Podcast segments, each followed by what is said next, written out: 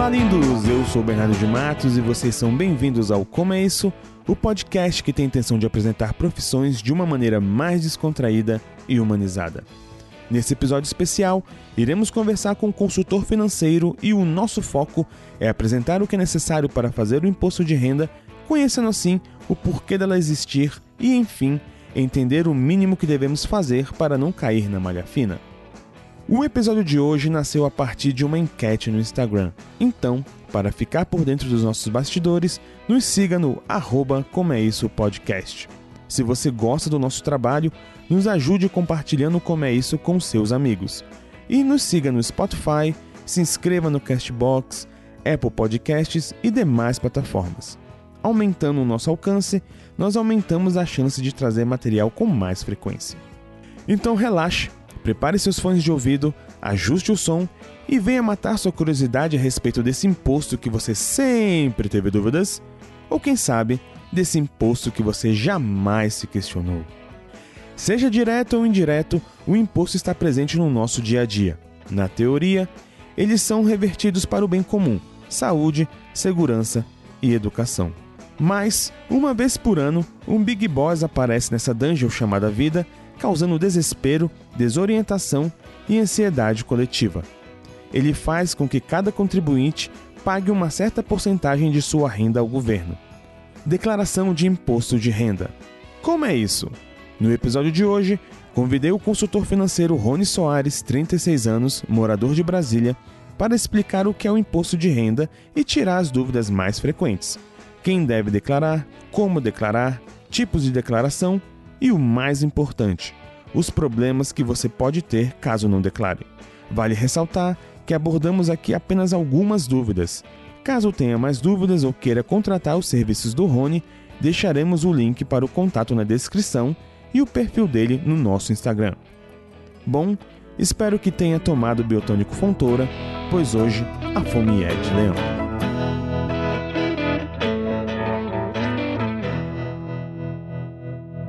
Opa, lindos! De volta aqui no Como é Isso. E no episódio de hoje nós temos a presença dele, Rony Soares, 36 anos. Ele é consultor financeiro e aceitou na velocidade da luz participar desse episódio. Muito obrigado, Rony. Seja bem-vindo ao Como é Isso. Obrigado, Bernardo. Tamo aqui junto. Excelente, cara. E uma, o, o Rony ele é consultor financeiro. E uma das atribuições do consultor é fazer o imposto de renda. Então a gente está num período onde a galera, muitas pessoas não sabem, mas a gente está no período de fazer. O imposto de renda já começou. Na data dessa gravação, hoje é dia 5 de março, uma quinta-feira. Na segunda-feira já começou, então achei interessante porque eu fiz uns stories no Instagram e muitas pessoas não sabem nem para onde vai, onde fica, para onde corre, o que, é o imposto de renda. Então, a gente vai tirar algumas dúvidas aqui que a galera mandou e umas que até eu tinha também. Então vamos nessa. Rony, primeira coisa, você poderia explicar pra gente o que, que é o imposto de renda? O que, que é? Que que gente, por que, que a gente tem que fazer isso? Claro, Bernardo. Boa noite a todos. É, então, o imposto de renda, na verdade, ela é uma obrigação acessória dos, de todos os contribuintes no Brasil, né? Ele é uma declaração anual de ajuste. Então, você que recebe os seus rendimentos durante todo o ano, independente da natureza, ao final desse período você precisa se acertar com o fisco, com a Receita Federal do Brasil. Então, para que isso aconteça, a gente tem que, tem que se atentar alguns pontos, né? Alguns, alguns contribuintes são isentos da declaração, outros são isentos da tributação.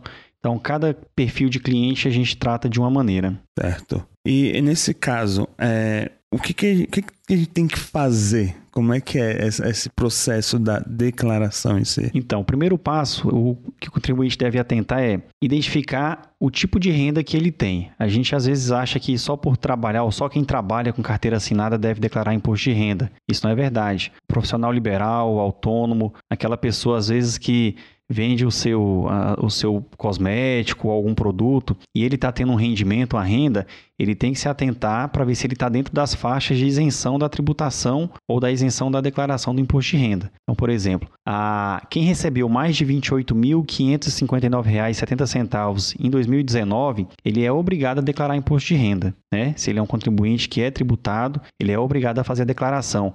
Agora, se ele for um contribuinte que é isento, por exemplo, pessoas que têm algumas doenças como AIDS, câncer, elas podem solicitar isenção de imposto de renda. Uhum. Mas se elas receberam mais de 40 mil reais no ano de 2019, elas também são obrigadas a declarar, sob pena de serem multadas pela Receita Federal. Certo.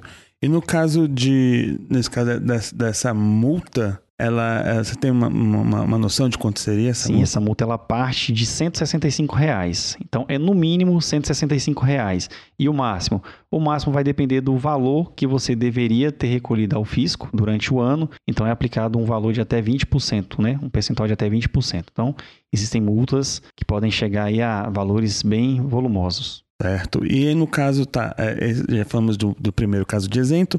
No segundo caso do isento, é, como você mesmo falou, tem pessoas que acham que só por não ter carteira assinada são isentos, mas o, tem uma questão do, do controle do, até da nossa conta, certo? Então, o que a gente rotaciona ali na nossa conta também conta para isso, não é verdade ou não? É, os bancos, eles são obrigados a informar ao, aos sistemas né, de, de lavagem de dinheiro, enfim, aos sistemas financeiros no Brasil a movimentação financeira de cada cliente. Então a Receita Federal ela tem plena condição de cruzar essas informações com a declaração de imposto de renda ou com a falta da declaração de imposto de renda. Então, às vezes, o contribuinte ele movimenta ali 5, 10, 15 mil reais por mês na conta, em depósitos, em recebimento de transferências ou algo desse tipo, e ele acha que não precisa declarar por não ter um, um vínculo trabalhista com alguém ou contratual. Mas a Receita ela tem plena condição de identificar isso e de ir atrás desse contribuinte cobrar é, o, o imposto devido. E aí entra naquilo que você falou anteriormente, né? A questão de pagar uma multa que pode ser de X Isso até vender o seu rim. E além, só mais uma coisa, Bernardo, ah. que às vezes a gente se preocupa com a multa, né, que é algo financeiro. Sim. Mas a sonegação de imposto no Brasil, ela pode ser punida com cadeia. Então, a pessoa, além da multa, o contribuinte, ele pode ser detido de seis a dois anos. Ou seja, galera, pensa bem. Uma coisa que eu vou deixar aqui bem aberta, tá? Eu não defendo, não defendo muitas coisas, viu, ouvintes? Mas também não sou um ANCAP louco. Mas o que eu quero dizer é, pelo bem de vocês, pela segurança financeira e até segurança para não quero ver nenhum de vocês na cadeia, se informem e façam do jeito que tem que ser feito. Infelizmente, siga, beleza? Não quero ninguém me escutando do chilindró. Então, Bernardo, outra coisa que a gente tem que se atentar é quem tem é, ganho na alienação de um bem imóvel. Por exemplo, ele tem um imóvel, um patrimônio, algo que ele adquiriu por 300 mil reais e vendeu por 400 mil reais no ano de 2019. Ele teve um lucro, Sim. assim a gente pode falar. Então, essa diferença, esses 100, 100 mil reais, eles são tributados a uma alíquota de 15%. Então, o contribuinte ele tem que fazer a declaração naquele mês que ele faz essa venda e recolher o imposto até o último dia útil do mês seguinte. Isso aí também é algo que deve ser, deve ser independente da renda que ele tenha, se ele, dele ser isento ou não. É quem opera hoje está na moda, né? As pessoas operarem em bolsa de valores, sim, né? Sim. Por meio das, das investidoras, enfim, dos bancos, das fintechs. Então, quem opera na bolsa de valores, independente do valor, é obrigado a declarar, a fazer a declaração de imposto de renda. Aqueles traders lá, né? Que traders, quem mexe com os traders, exatamente. Então, é importante também se atentar a isso. Aqui, talvez, não sei se é o o caso de muitos ouvintes, mas o ruralista, aquele produtor rural, né? Ele, se ele teve um rendimento, recebeu mais de 142 mil reais no ano de 2019, ele também é obrigado a fazer a declaração de imposto de renda. Tem outra situação que é importante também, aqueles que saem do país. Tá? Hum. Então, quem está saindo do país, quem saiu, morou fora, né? Ou residiu no país por um período, o estrangeiro aqui e auferiu renda, ele também tem que recolher o imposto. Não é porque ele é tá estrangeiro, exatamente, mas está morando aqui, está tendo rendimento, ele tem que fazer a declaração dele. Ou o brasileiro que saiu do país, ficou três meses, seis meses, oito meses, auferiu renda fora também, remeteu essa renda para o Brasil, ele tem que pagar a tributação desse ganho. A partir do momento que eu viajei, sei lá, fiquei seis meses lá vendo o Mickey trabalhando por lá ou fazendo alguma coisa, se eu faço trâmites que mostram que tem dinheiro, eu tenho que declarar isso. Se você entrou, você recebeu, teve ganhos que no Brasil eles estão dentro da faixa de tributação, você tem que fazer a declaração. É, cara, é, no início eu comentei isso de que a gente deveria aprender esse tipo de coisa na escola, e não estou falando de faculdade, porque você fez a sua faculdade e você aprendeu isso. É, quem não fez essa área que mexa com isso não vai aprender. A educação física, acredito que não vai aprender, não vai ter uma aula disso. E é importante que a gente saiba disso. Isso é muito importante. Hoje existe um movimento, Bernardo, é, de algumas escolas de incluir no currículo a educação financeira. Sim. E isso tem se mostrado bastante benéfico, né? Então, eu entendo que quando isso amadurecer, possa ser que esse despertar também aconteça para essa questão da tributação, de, de se atentar para esse tipo de situação. Exato. E assim, eu falo isso mais também por mim, que sou um macaco lá de trás, faz mais de quase 20 anos que eu não estudo, então. hoje, hoje em dia, espero que as coisas estejam mudando. Eu fico feliz em saber disso. Outra coisa que tem é, são os dependentes. O que, que são os dependentes? Como é que eu coloco eles dentro da minha declaração? Tá.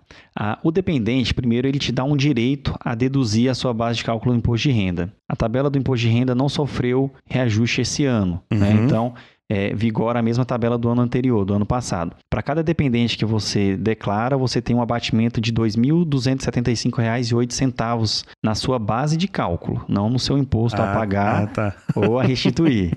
né? As pessoas às vezes confundem é, isso. Confundeu. Então, se você recebeu 100 mil, você vai ter um abatimento de R$ 2.275 por dependente. E depois, em cima do resultado, a gente apura o imposto, né? Uhum. É, quem pode ser seu dependente? São aquelas pessoas que dependam economicamente de você. Por exemplo, se você é casado ou vive em união estável ou tem um filho com, com, né, com, seu, com seu esposo ou com a sua esposa, é, esse cônjuge ele pode ser um dependente seu. Então você pode lançá-lo ali, assim como seus filhos. É, se você casou e dessa, desse com uma pessoa que já tinha algum filho, esse filho também, se for dependente financeiro, daquele ciclo familiar, ele pode ser declarado como dependente também. O mais básico sempre são os filhos e o cônjuge, mas essa lista ela se estende. Os pais, os avós, os bisavós, os netos, os bisnetos, eles também se enquadram aí. Os menores pobres também. Se você cuida de um menor pobre e essa, esse cuidado ele é legalmente é, é, caracterizado, passou por uma decisão judicial, você tem uma autorização judicial para isso, você pode colocar esse menor também sobre a, sobre a sua tutela, o seu imposto de renda, tá? O mesmo vale para os pais, para os avós, eu falei aqui, né? Os netos, eles não podem ter, eles não podem depender de outras pessoas ou de si próprios para poder ser o, seu, ser o seu dependente. E lembrando, se você declarou como dependente, você pode declarar as despesas pertinentes a esses é, dependentes. Sim. Porém, você tem que declarar também os rendimentos que essas é, pessoas têm. Eu ia chegar nesse ponto aí agora.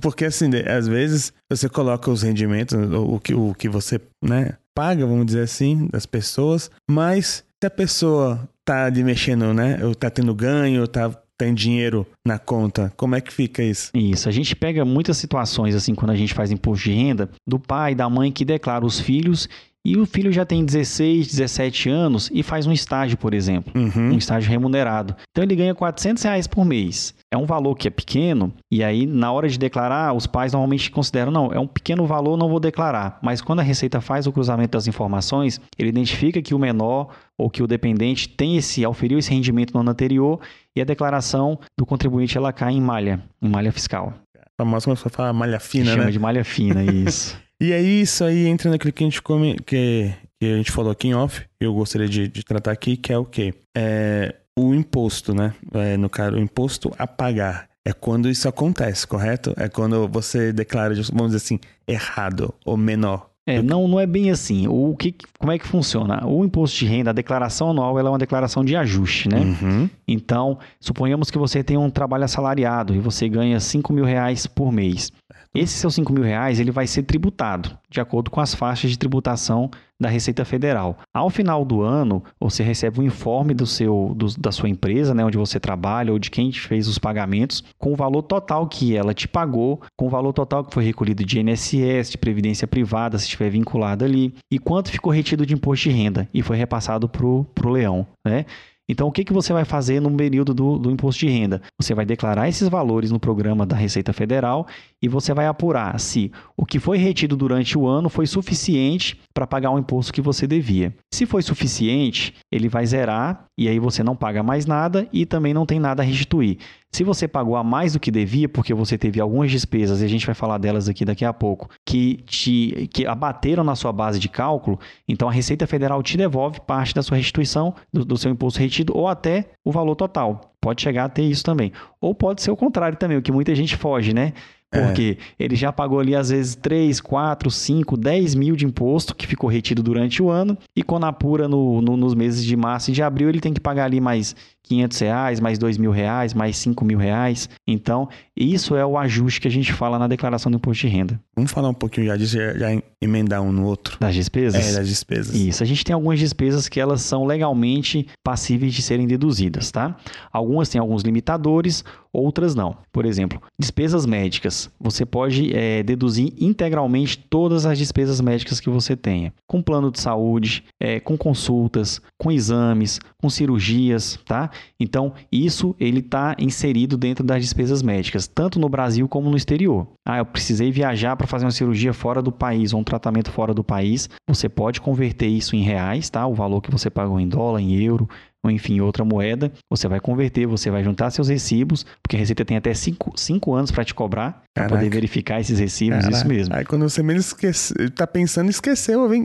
passou, não passou, é verdade. Aí a Receita vai lá e te chama. A gente já pegou várias situações assim também. Então a despesa médica, ela não tem um limitador. Uhum. Agora, a despesa com a instituição educacional, ela já tem. Então você não pode declarar mais do que R$ 3.500 com despesa educacional. Ah, mas eu paguei 15 mil da faculdade, paguei 12 mil do ensino médio do meu filho, paguei 8 mil da creche. Tem o um limitador, você pode ter pago esse valor, mas o valor que vai ser considerado para bater R$ 3.500, tá? Entendi. É, outra coisa que a gente tem que considerar, que muitas pessoas têm dúvida, posso descontar, posso abater o gasto que eu tive com o meu curso pré-vestibular, com o meu curso preparatório, com o meu curso de inglês, meu curso de informática, meu curso de música. Não, não são despesas escolares. Ou como eu já escutei, com o McDonald's. Com o McDonald's você também não pode. As despesas médicas a gente escuta muito. Posso declarar a consulta do meu cachorrinho, do meu gato, do meu peixe? Não. Despesas com pets também elas não são passíveis de serem deduzidas, tá? É, outra coisa, ô Bernardo, importante, hoje está na moda, tá, tá ficando na moda no Brasil a questão da previdência, Sim. né? A previdência complementar, porque a gente tem limitadores aí para o servidor público, a gente tem o limitador do INSS. Então, quem tem, quem quer fazer um complemento da sua previdência, ela pode, dependendo do tipo de previdência, a gente tem PGBL e VGBL, mas isso pode ser assunto para uma próxima Sim, conversa, é, né? É, isso aí. é, mas quem tem ali o seu, seu PGBL, ele pode abater no que ele paga no imposto de renda, tem uma limitação de 12% do valor da, da receita dele mas é outra despesa que ela pode ser dedutível também, tá bom? É uma pergunta aqui, rapidinho. É, no caso eu tenho, eu trabalho com minha carteira assinada, bonitinho, tô lá, recebo tanto. Eu, para quem eu cobro? É pro RH que eu cobro para me passar direitinho o o informe de rendimentos. Isso. É. As empresas e os bancos, eles têm obrigação de fornecer aos seus funcionários e clientes até o dia 28 de fevereiro, ou 29 de fevereiro, no caso desse ano, é, esse informe de rendimentos. O informe de rendimentos financeiros, que uhum. é o que o uhum. banco entrega, e o seu informe de rendimentos trabalhistas, que é o que a sua empresa entrega. Sim. Então, a, a empresa ela faz esse informe, ela informa a Receita Federal e ela te entrega. Porque quando você utilizar, o primeiro dado que a Receita vai cruzar é o que a sua empresa declarou bate com o que você está declarando. Então, Sim. se divergir um centavo, você já cai na malha, cai na malha e você precisa retificar sua declaração. Certo. E aí, no caso, é, muitas pessoas não sabem como, como, mesmo com tudo isso que a gente está falando, obviamente, isso aqui já vai ajudar muitas pessoas, mas muitas pessoas não sabem como fazer. Né? Você falou que a gente pode pegar um informe, tanto com a empresa como no banco, mas uma vez que tem em Simão, muitas pessoas se perdem na hora de fazer. Eu sei que no site, você entrando lá, tem é, o Beabá, para você conseguir fazer, mas muitas pessoas às vezes não conseguem. Algumas pessoas levantam minha mão aqui nisso, tem preguiça e procura alguém que possa fazer, né? Eu entrego em outras mãos fazer esse serviço por mim. E nesse caso, você trabalha com isso, né? Você também presta esse serviço. É, faz aí o seu, seu jabá aí. Meu pra... mexer. É. então, a declaração de imposto de renda é algo que ela pode ser simples, mas ela tem alguns detalhes que devem ser considerados. Então, é, hoje é muito mais fácil fazer imposto de renda do que era 15, 20 anos atrás, quando a gente ainda tinha formulários impressos que você preenchia à mão, datilografava, juntava, entregava, depois vieram os disquetes, né? Então talvez muita gente aí que está nos escutando não é, é dessa época. Cara, eu lembro. Pois é. E hoje não. Hoje você baixa um programa no site da Receita Federal, ele roda em qualquer plataforma pelo seu próprio smartphone, você já consegue fazer declaração de imposto de renda também, né? E ali você vai preencher os dados principais, seus dados principais e os seus, as suas despesas, os seus rendimentos, os seus rendimentos com aluguel, que a gente não falou aqui, mas é importante também. Quem tem o seu imóvel alugado aí tem que declarar, porque a receita ela pega, né? Quem paga aluguel, ele pode declarar essa despesa também, embora ela não seja dedutível, mas uhum. é uma uhum. maneira de justificar para onde o seu recurso está indo Muito perante bom. a Receita Federal, tá? Mas lá no escritório a gente faz sim muitas declarações, das mais simplificadas às mais é, complexas, né? Então a gente tem cliente que não recebe imposto de renda, a gente tem cliente que paga imposto de renda, a gente tem cliente que tem restituições boas de imposto de renda porque teve despesas altas com saúde, por exemplo, né? É, hoje até a cirurgia plástica ela Nossa, pode ser deduzida. Mentira. Então isso foi uma coisa que alguns anos atrás, o que, que é estético, o que, que é uhum. necessário para a saúde. Então, como a Receita ela não tinha como mensurar isso de uma forma muito prática, então qualquer tipo de cirurgia plástica hoje ela pode ser dedutível. Então para as mulheres aí, para alguns homens também que precisam fazer algum tipo de cirurgia de, de plástica, né? Pode usar, não tenha, não tenha medo de, de usar essa despesa, porque vai melhorar a sua situação em termos de recebimento de restituição ou de pagar menos imposto, tá? Então, nós somos do escritório Mavi Contabilidade, a gente trabalha com isso há mais de 15 anos, fazendo imposto de renda para os mais variados perfis de pessoas, a gente faz para o Brasil inteiro, então o nosso contato vai ficar aí com... É, a gente vai colocar aqui depois, a gente vai deixar no Instagram e aí todo mundo consegue ter acesso e, e chegar até vocês. Bacana. Beleza? Se tiver um linkzinho, a gente coloca aqui no, no, no post do podcast. Rony, eu queria agradecer, muito obrigado. Gente, ó, tem muita coisa mais que a gente pode falar, pode abordar aqui, mas esse aqui é só um episódio pra gente falar um pouquinho, como a gente disse, né? O importante é você procurar se informar, saber um pouco mais. Quem quiser pode procurar o Rony, a gente vai deixar os contatos por aqui. Mas o importante é que você não deixe, pelo amor de Deus, para a última hora, tá? Para arrumar as coisas em cima da hora. E que nem eu falei aqui, né? No caso, eu, eu deixo o meu, o meu é terceirizado. Quem é terceir, quem eu terceirizei? minha esposa, que é muito mais organizada do que eu e faz isso bem melhor. Rony, muito obrigado. Foi um prazer receber você aqui no Como é Isso. E eu fico aqui, deixo, deixo aberto o convite para você voltar aqui e vamos conversar mais sobre a sua profissão. Beleza, Bernardo, eu agradeço.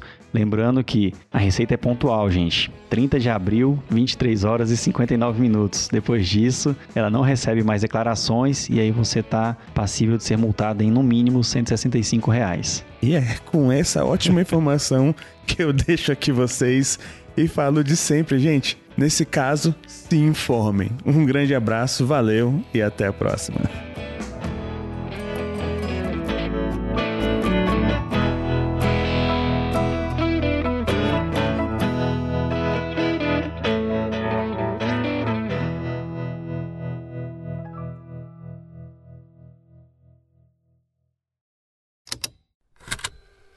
Estalo Podcasts.